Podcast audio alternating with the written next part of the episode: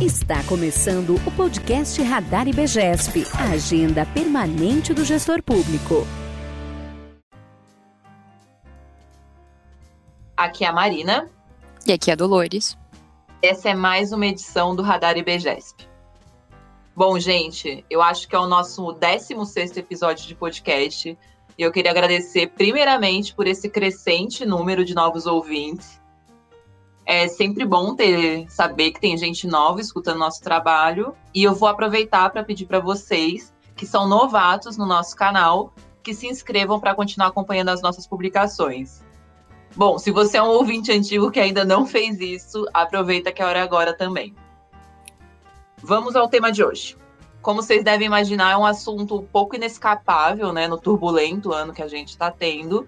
É óbvio que eu estou falando do coronavírus.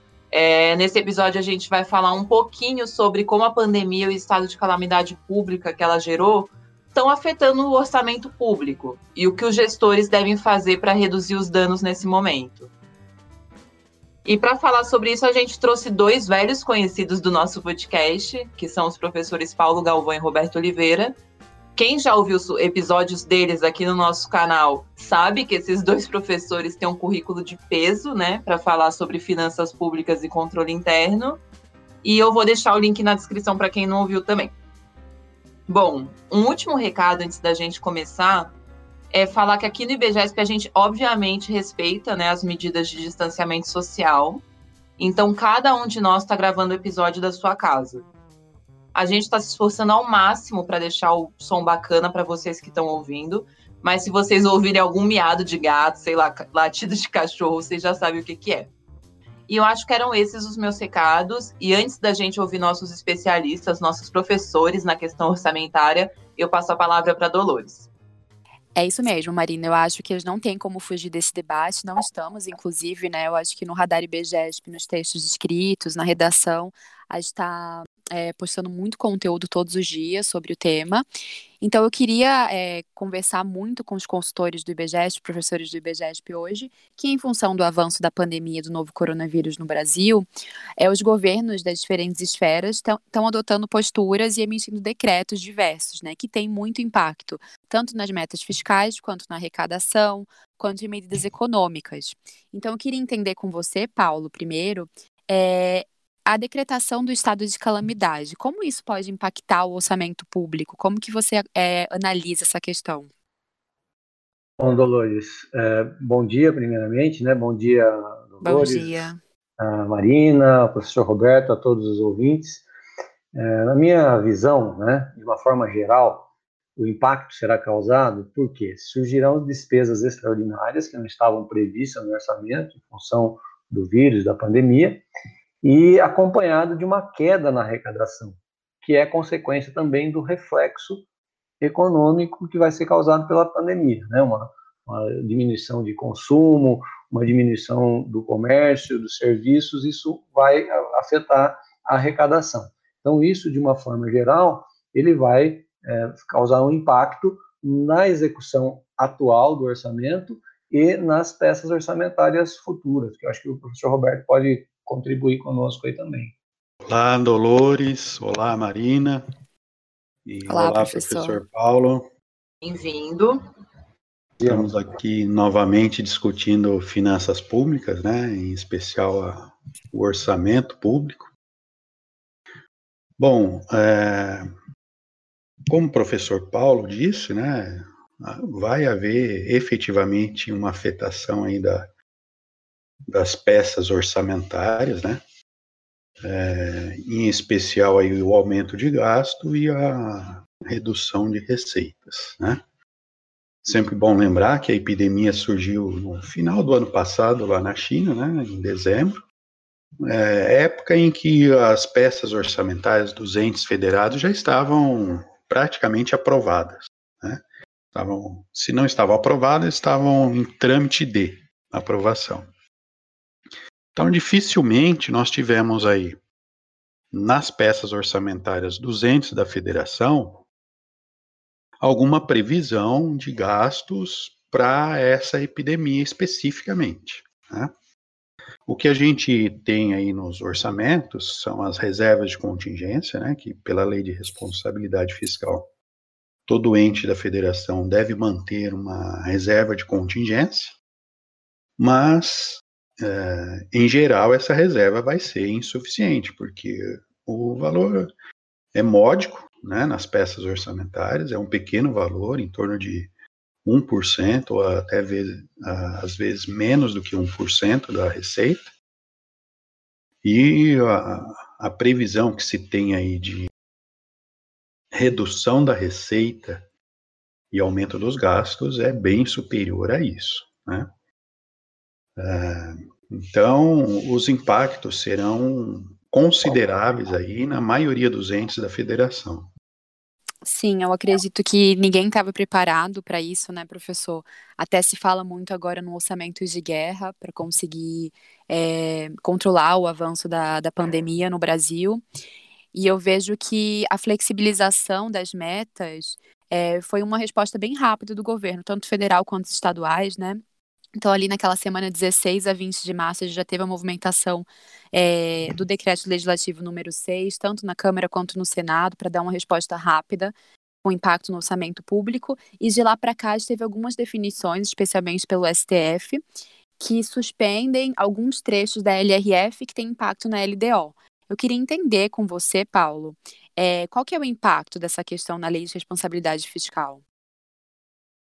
Bem, Dolores, é, o, o, impacto, né, como você já colocou, é uma flexibilização né, na legislação, principalmente na LRF, nos artigos 14, 16, 17 e 24, né, que tratam de renúncia de receita, expansão de gastos do governo, ou seja, é, aquela rigidez da LRF tão necessária, né, para que realmente a gente tenha responsabilidade fiscal, ela é afrouxada nesse momento, né, é, para que, é, faz, fazendo frente às demandas aí da pandemia, os gestores possam é, gastar de uma maneira mais rápida, mais célere. Agora, é, existe um, um, uma questão muito importante, né, que eu já comentei anteriormente aí numa outra gravação para o IBGESP, que é a questão da moralidade e da responsabilidade. Acho que quando o princípio da legalidade é flexibilizado, nós temos que evocar esses dois princípios, de moralidade e responsabilidade fiscal. Por quê?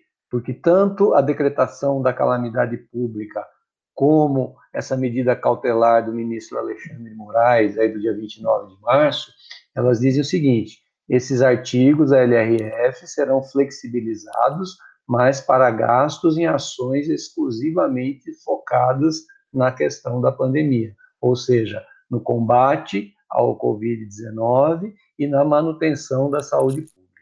Então, o gestor tem que ter muito cuidado nesse momento para não se utilizar desse benefício em ações que não estejam vinculadas diretamente à pandemia. Com certeza. A gente está até acompanhando né, o que a Comissão Especial Mista do Senado e da Câmara está falando sobre esses gastos, está publicizando. A gente vê centenas de compras públicas serem feitas com dispensa de licitação, desde que foi decretado o estado de calamidade pública. Então, sem dúvida, a moralidade é essencial nesse momento. E eu gostaria de saber de vocês, eu vou passar primeiro a palavra para o professor Roberto e depois para o professor Paulo, o que vocês acham que o gestor público tem que fazer para garantir uma transparência pública e um controle social efetivo? Vocês acham que esses profissionais têm como colaborar para essa boa prática da gestão pública? Sim, Marina. É... Bom, as práticas de transparência pública e controle social já deveriam existir desde sempre, né? Mas, Sim. em especial, nesse período. Quer falar alguma coisa, Marina? Não, não, pode seguir. Então tá bom. Em especial nesse período, a gente como o professor Paulo disse, né? A legalidade, o princípio da legalidade, vamos dizer assim, entre aspas, ficou superado, né? Porque as ações, uma vez em calamidade pública, os próprios orçamentos podem ser alterados, né, através de créditos adicionais é, específicos para esse momento, né, que são os extraordinários. É, Deixa-se de lado as questões de meta fiscal ou de cumprimento aí de alguns dispositivos da lei de responsabilidade fiscal, né, até o STF garante, garantiu isso através da, da sua decisão, mas há que se ter em conta aí a questão da, da modicidade dos gastos, né? Então, essa modicidade, né, aí vai imperar o princípio da moralidade, tá certo? O que seria o ideal é que o gestor público desse transparência sobre tudo que ele está fazendo. O que, que ele está comprando, de quem ele está comprando, qual o valor dessas compras, né? Para que ele tenha aí condições de justificar, pós esse período, né, uh, o que, que ele fez com o dinheiro público nesse período. Tá? Não é porque é epidemia que está aberto o caixa, pode gastar à vontade, do jeito que quiser. Né? Então, sempre lembrando que os princípios da administração pública, todos eles devem ser aplicados né, em conjunto. E nesse momento, em especial, da moralidade. Né? Então, o gestor público tem que tomar muito cuidado na hora de analisar as compras que estão sendo feitas, o que está sendo comprado, qual o valor, para que ele possa aí garantir essa transparência e o controle social e não tenha que ficar sendo questionado pós a epidemia. Né? É, os gestores públicos já têm a preocupação aí da queda de arrecadação, do aumento dos gastos, né, da movimentação orçamentária, mas ele tem que ter aí também essa preocupação, né, para que ele não sofra consequências aí é, depois de passado esse período.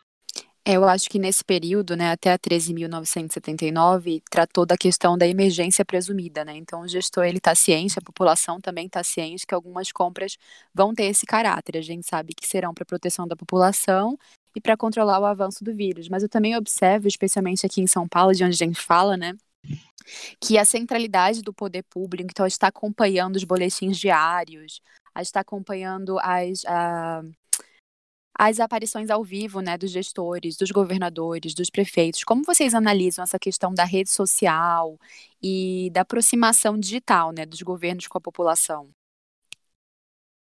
Eu acho que é, hoje, né, a, a, mídia social ela já se transformou realmente numa ferramenta extremamente importante que deve ser utilizada né, por, por, todos os, os gestores. É, agora, sempre colocando uh, questão da seriedade, da responsabilidade das informações, né? E a tempestividade também.